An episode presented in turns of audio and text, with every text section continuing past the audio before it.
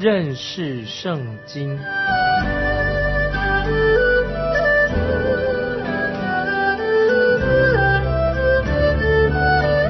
认识上帝的话，把上帝的话带到全世界。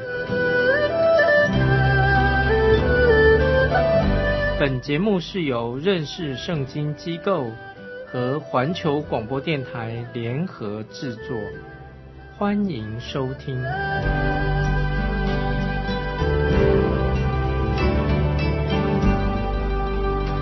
亲爱的听众朋友，你好，欢迎收听认识圣经，我是麦基牧师，请看撒加利亚书第十二章十一节。撒加利亚书十二章十一节：那日耶路撒冷必有大大的悲哀，如米基多平原之哈达临门的悲哀。啊，这里又看到啊，那日这两个字。那日直到十四章最后一章，十四章的最后一节，先知撒加利亚都会提到那日这两个字啊。那日这次那日是很重要哦。那日是指什么日子呢？就是指耶和华的日子，耶和华的日子是指什么时候呢？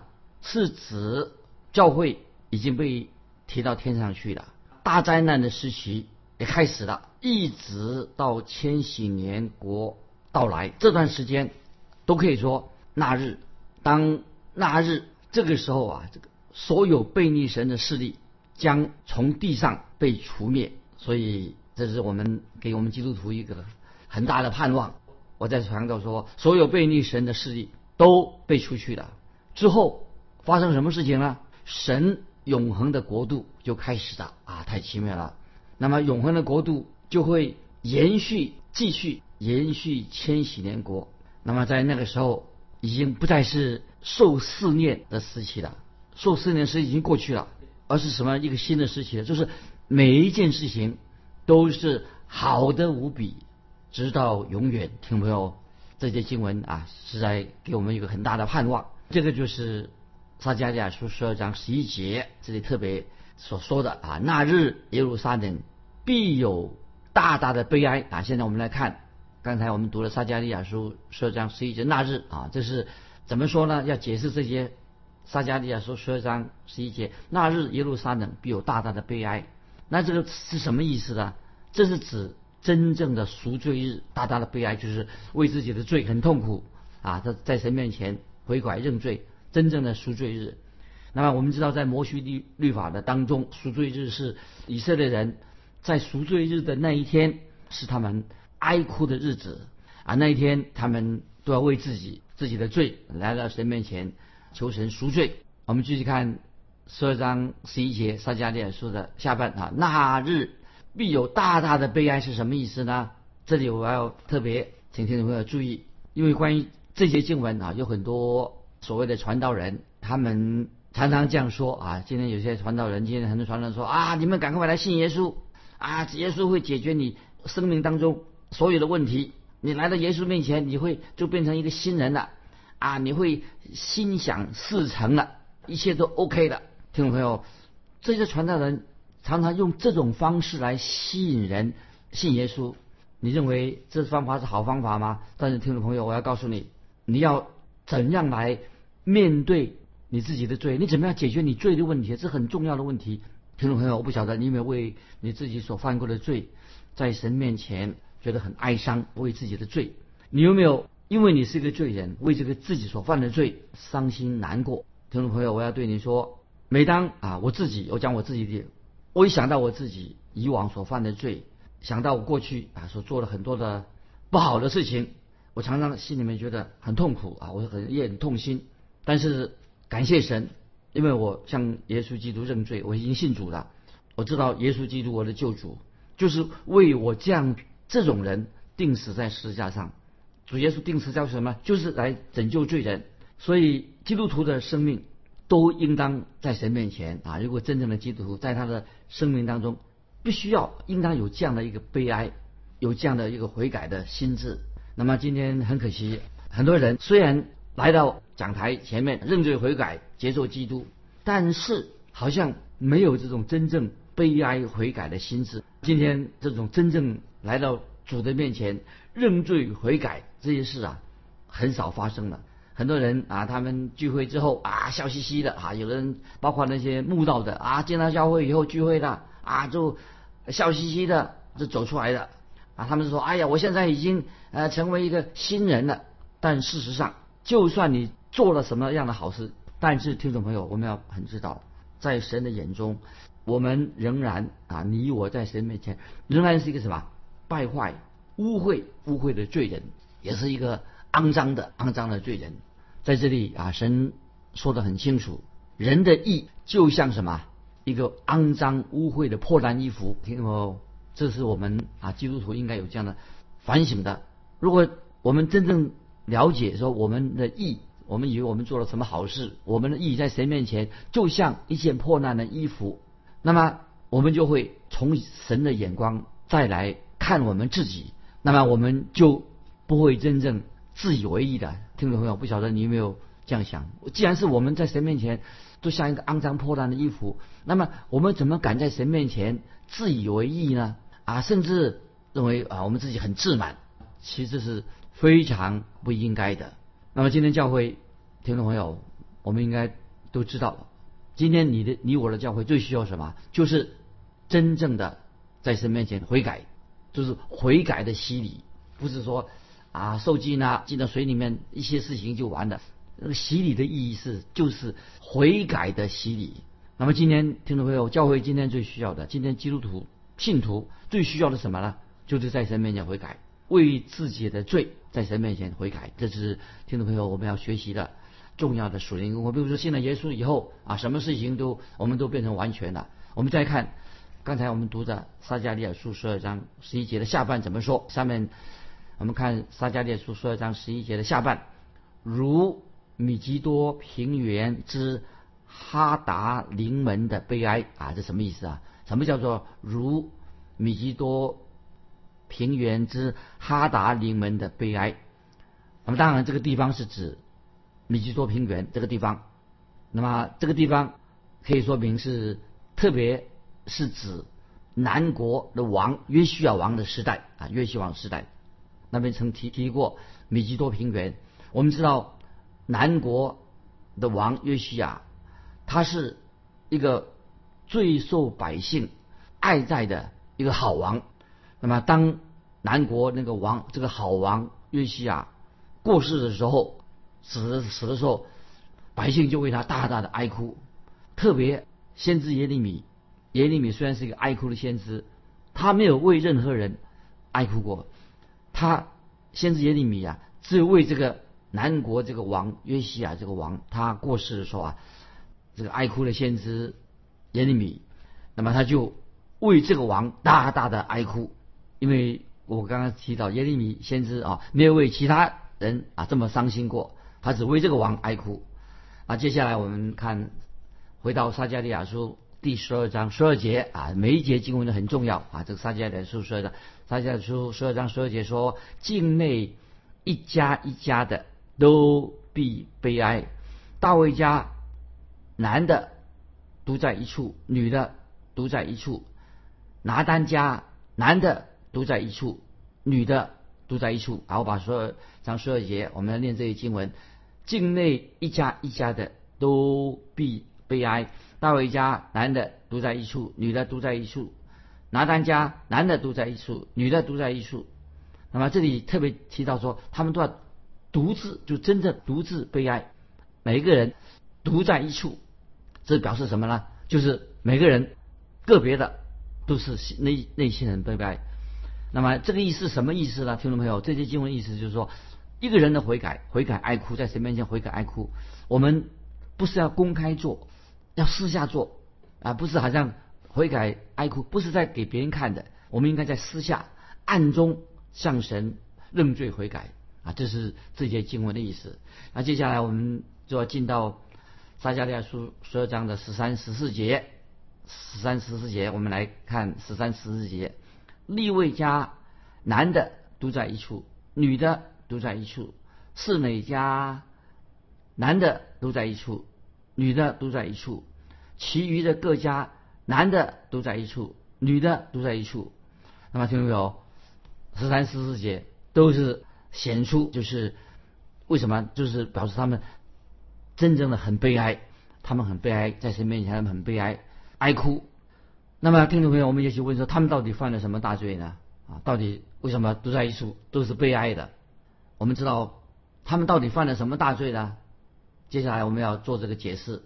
当救主基督，就是弥赛亚救主，第一次来到世界的时候，他们就拒绝了耶稣基督的救恩，拒绝主的。所以主耶稣基督第一次降临到世界上来的时候，他们拒绝了主耶稣的救恩啊。所以听众朋友，我们想想看，当主耶稣基督第二次再来的时候，就是从天上主基督再来的时候，凡听过福音，他们已经听过福音了，而且他又拒绝主耶稣的人，那么主耶稣第二次再来的时候呢，他的下场，他的结果会怎么样呢？那听众朋友，我再告诉你，我们要清楚了啊，我要说明，那日就是讲到那日子，刚才我们撒加利亚说说那日提过那日啊，就是快要来到了，我们要警惕，因为我们基督徒都知道，主耶稣随时就会从天上再来。如果当你听到福音的时候，听到主耶稣圣经的话的时候，听到主的声音的时候，听众朋友千万不要再刚硬你的心，不要硬心，赶快把心门敞开，立刻接受耶稣基督做你的救主啊！所以听众朋友，如果你还没有信主的话，你也可以在神面前做个决志，因为不能够再硬心了，敞开你的心门，接受主耶稣基督来做你的救主。那么接下来我们要看。撒迦利亚书十三章的这个主题啊，我们慢慢的解释啊，听众朋友有点耐心。撒迦利亚书不好解释，十三章的主题是什么呢？就是洁净以色列，把以色列这个百姓啊洁净。我们知道撒迦利亚书啊是一本很重要的先知书，这些书常常被人忽略。每次啊我们读撒迦利亚书的时候，其实都会给我们有一个新的啊学习到新的属灵的功课啊。但是这些书啊啊常常被人忽略了。那么最后，尤其撒迦利亚书最后这几章可以说是非常重要啊。撒迦利亚书后面这几章啊，十三、十四章非常还会很感动人的。那么让我把我自己啊，我觉得我自己很不配啊，来来解释解释，实在觉得自己很没有资格来跟分听众朋友分享关于十三章十四节的这个经文撒迦利亚书的其中的重要的真理啊，希望。撒加利亚书对我我个人，我觉得很是很重要。盼望听众朋友，撒加利亚书对你也有莫大的帮助。我们在前面的经文，我们已经很明确的啊，听众朋友，我们在明天我们已经很明确的，之前我们所看到，神已经明确的说明了关于他的救恩的计划。救恩的计划是什么呢？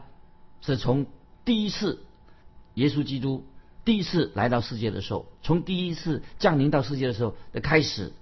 那么在那时候，主耶稣第一次来的时候，他在耶路撒冷，我们这位救主耶稣基督，他竟然被犹大用三十块银钱把他出卖的，就是耶稣的门徒犹大以三十块钱把他的救主啊耶稣卖的。我们读撒加利亚书的时候知道啊，那么这个预言已经应验了啊，三十因为犹大用三十块钱出卖了主耶稣基督，其他的预言。会什么时候应验呢？撒加利亚书的其他预言会就会在主耶稣基督再来的时候才会完全的应验。所以我们很明显的知道，我们知道主耶稣他是好牧人，好牧人就是喂养舍命的。但是我们知道主耶稣第一次来的时候被人弃绝的啊，被他门徒啊犹大出卖的。在将来还有一位要来，这一位来的是谁呢？目前他还没有来到。还没有出现，将来还有一位来的是是什么？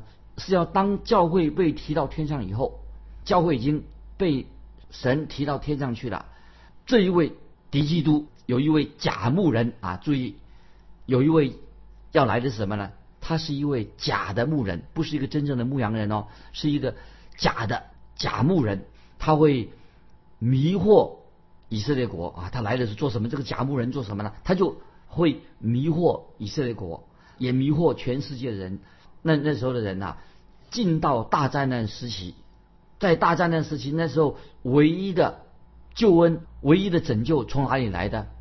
就是借由主耶稣已经升天，坐在父神右边呢。主耶稣再来的时候，就是在那日这个重要的日子啊，只有主耶稣再来的时候啊，再来的时候，以及主耶稣再来建立他的国度的时候，那是未来唯一的盼望。只有耶稣基督从天上再来的时候，才会给这个世界带来了真正的和平啊！这是我们基督徒啊，这是的重要的盼望。主耶稣第二次再来的时候。那么他会来建立他的国度，为这个世界啊带来了真正的和平。我们再回到再想一想啊这件事情，我们知道两千多年前主耶稣已经降生在伯利恒，但是世界上主耶稣第一次来的时候，已经可以说是主耶稣基督是这个世界唯一的盼望，唯独主耶稣他自己有能力。把这个真正的和平带给人类，只有主耶稣，他有这样的能力，把真正的和平带给这个世界。那么两千多年前，我们知道主耶稣降生，在以赛亚书九章六节这样说啊，听众朋友翻到以赛亚书九章六节，先知所说的，说到主耶稣是谁呢？他就是和平之君。以赛亚书九章六节，他是和平之君，他有一个主耶稣有一个为。今天这个世界带来了真正和平的时间表计划啊，这是已经定了。神对世界会带来的和平有时间表，有他的计划。那么主耶稣将要在这个地上建立他永恒的国度。那么旧约的先知们啊，旧约先知们啊，尤其是特别是旧约先知的撒加利亚，就简单的描述了。这个时间表，这个时这个主耶稣再来的时间表，把那个细节描述出来。那么从撒加利亚书跟其他的书卷一样，都可以啊，多多少少都可以找到将来再来的这个国度，比如就是再来这个国度的它的特点在哪里。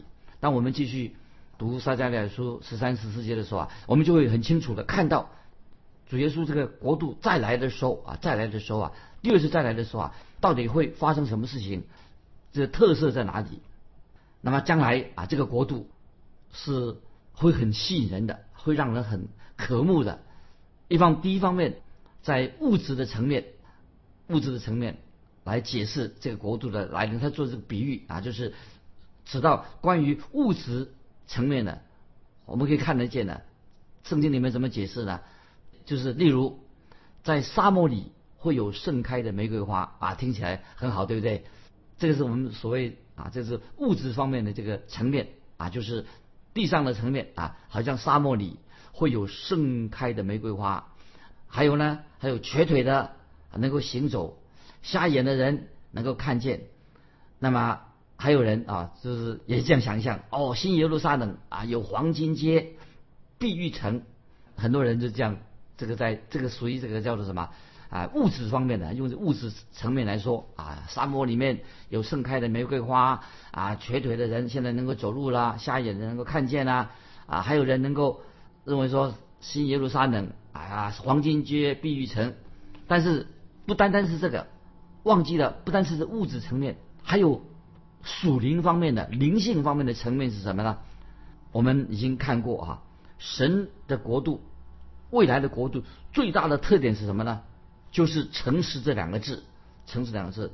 那现在听众朋友翻到撒迦利亚书八章三节，未来的神的国度最大的特色啊是诚实，或者说也可以翻译是真理。诚实就是真理的意思。撒迦利亚书八章三节说啊，我们翻到撒迦利亚书八章三节，之前我们读过。八撒迦利亚书八章三节说，耶和华如此说：我现在回到西安，要住在耶路撒冷中，耶路撒冷。必称为诚实的诚，诚实的诚，这是撒迦利亚书八章三节，诚实的诚这两个字。那么今天我们知道，今天并没有真正的诚实的诚啊，没有这种诚实，没有真理的诚啊，诚实的诚。但基督耶稣再来掌权的时候，再来的时候，那么耶路撒冷就会成为一个真正诚实真理的城啊。所以现在我要再强调说，今天。全世界没有一个地方是真正的所谓真理的城、诚实的城，没有啊，今天没有。那么基督的国度啊，基督的国度啊，它不单单是一个诚实，不单是真理、诚实的一个城，也包括了有圣洁、有公义啊，这是未来啊未来的这个真正神的耶稣基督再来的时候那个国度。那现在我们来看撒加利亚书十三章一月两节啊，最后我们看到了十三章的一月两节，最后我们就看到十四章也会看到，都讲的看到有诚实。圣洁公义，那么十四章，撒迦有十四章还看到什么呢？连马身上的铃铛，还有圣殿里面的啊的的锅跟碗，圣殿里面的这个器皿，也都归耶和为圣啊。所以我们在撒迦的时候以后看的十四章，就会看掉基督国度它的特点，它降基督国度，结束基督再来的国度啊。那个时候啊啊，我们看十三章、十四章的时候就会知道啊，那个时候啊。就不会有恐惧的啊！我们有真正所谓的免于恐惧的自由啊！今天世界上的人还活在恐惧当中啊！那个时候啊，神的国度在降临的时候啊，耶稣基督国度的时候就没有不会再整天啊有恐惧啊有恐惧的的自由。未来的国度，基督的国度也是喜乐的特色，有免于恐惧，也有。欢欢喜喜，喜乐就是未来基督国度的一个特色。那么，就像我们之前在撒加利亚书第十章六七节所说的啊，再念一下。撒加利亚书第十章六七节说：“我要兼顾犹大家，拯救约瑟家，要领回他们归回，要领他们归回。我要连续他们，他们必像未曾弃绝的一样，都因我是优华他们的神。”我必应允他们的祷告，以法连人必如勇士，他们心中畅快，如同喝酒；他们的儿女必看见而快活，他们的心必因耶和华喜乐啊！所以在撒迦利亚书第十章六七节啊，已经形容在这个未来的国度新耶路撒冷的状况是什么样子的。所以说到他们的儿女必看见而快活，他们的心必因耶和华喜乐。那么就是说到未来，未来这个基督的国度是有极大的喜乐，这个都是属于未来基督国度的灵性方面、属灵方面的层面，不单单是物质方面，物质层面也在灵性方面。最主要的特色什么呢？就是和平。新的国度里面是有真正的和平。当基督再来掌权的时候，那个时候主基督再来的基督会向列国说和平的话。所以我们读撒加利亚书的预言当中啊，我们知道神有他的时间表。这个时间表当然包括一些最后要完成的计划。那么神一个特色什么？神将要为这个世界带来的永久的真正的和平。当主耶稣第一次来到世界上的时候，耶稣被钉十字架，被人弃绝了，被人出卖的，被人交在外邦人的手里面。那么主耶稣钉十字架，所以我们看到先先知撒加利亚啊，他是没有说到。特别啊，没有先知撒迦利亚没有说到啊，就是关于教会将要发生什么事情，没有提到教会的事情。但是我们知道，当教会的时代结束了啊，被提到天上去，教会被提上提到天上去之后，然后呢，假牧人啊，那个假牧人就会出现了，就是意思这个假的牧人是什么呢？他就是敌基督出现，教会时代已经结束，被提到天上去以后。假基督就会出现的，那么假基督当然不可能把神的国度带来。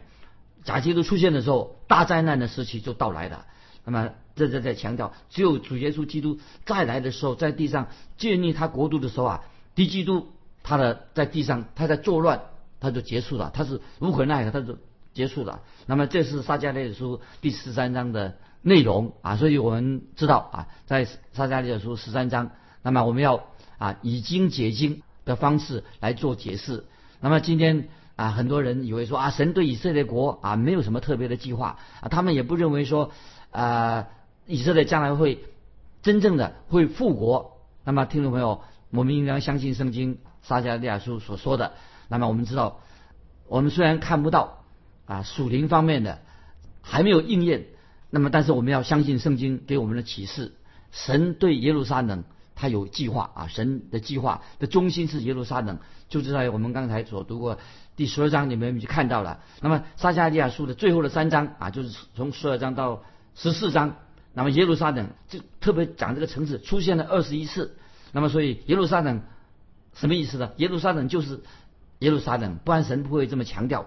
那么不是强调其他什么国家的大城市。所以有一位学者，他圣经学者，他这样说。说基督再来的时候，那么他的犹太人将会回归故土，那么他们都会悔改归向基督。这方的预言啊，就是会应验啊，所以他用的方式就是已经解经的方式啊，这是个重要的已经方式，免得我们把解经的问题啊乱成一团啊。所以我很同意这位圣经学者的说法，就是我们要用已经解经的方式，所以我们不能够随便啊用个人的什么灵异解经。那么误解了啊，那这个所谓今天所谓很所谓灵异解经是不合乎圣经的啊。时间的关系，我们今今天就分享到这里。最后要问听众朋友的问题：你个人认为如何来解释圣经？你认为解释圣经最好的方式是什么？欢迎来信分享你个人对于解经解释圣经的方式。来信可以寄到环球电台认识圣经麦基牧师收。愿神祝福你，我们下次再见。